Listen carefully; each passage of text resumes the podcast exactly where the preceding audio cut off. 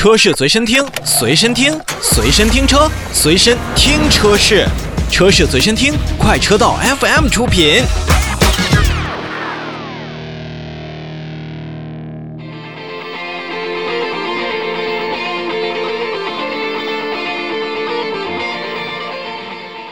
说完历史悠久的品牌，我们再来看一个刚成立不久的品牌。但说实话，这个品牌目前在国内消费者的心中已经是处在了一个比较高的位置，这就是领克。领克在成都车展上呢，也是进行了领克零六的一个预售，三款车型预售的价格区间呢是十二点零六万元到十四点零六万元。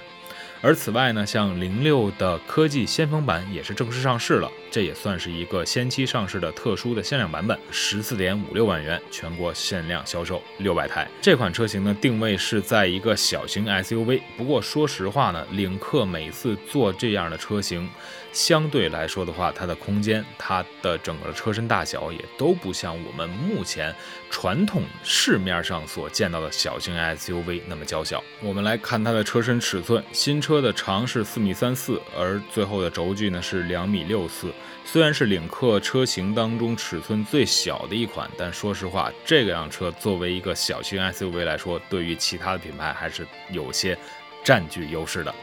内饰方面呢，我们看惯了零一、零二、零三以及零五，再看零六的这个内饰，说实话，给我们一个眼前一亮的感觉，完全不一样的内饰的结构。我觉得这也是领克在这两年间摸索了自己又一套的内饰的设计风格。比如说，它的出风口，空调出风口已是移到了咱们中控屏的下方，并且采用了一个悬浮式的中控设计。而电子挡把呢，也是采用了一个全新的造型，按键布局呢也是进行了调整。这个挡盖的左前方的按键区域加的还挺长，而电子手刹呢移到了水杯架的左侧。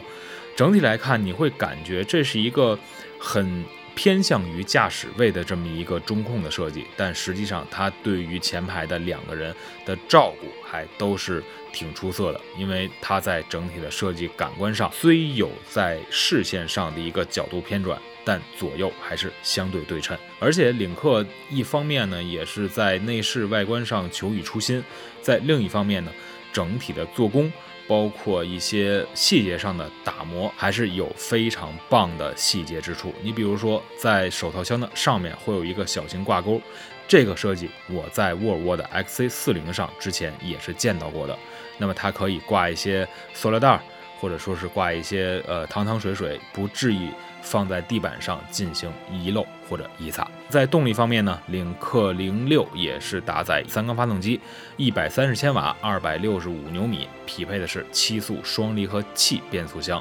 在之后的 PHEV 的混动版本车型呢，也是在同款发动机的基础上会增加一个电动机，电动机的最大功率会达到六十千瓦，最大扭矩会有一百六十牛米。而匹配的就是三元锂电池组，